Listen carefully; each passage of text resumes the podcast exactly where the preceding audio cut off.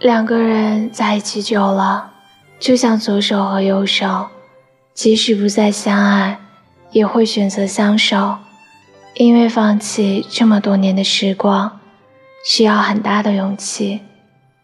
也许生命中会出现你爱的人，但那终究是过客。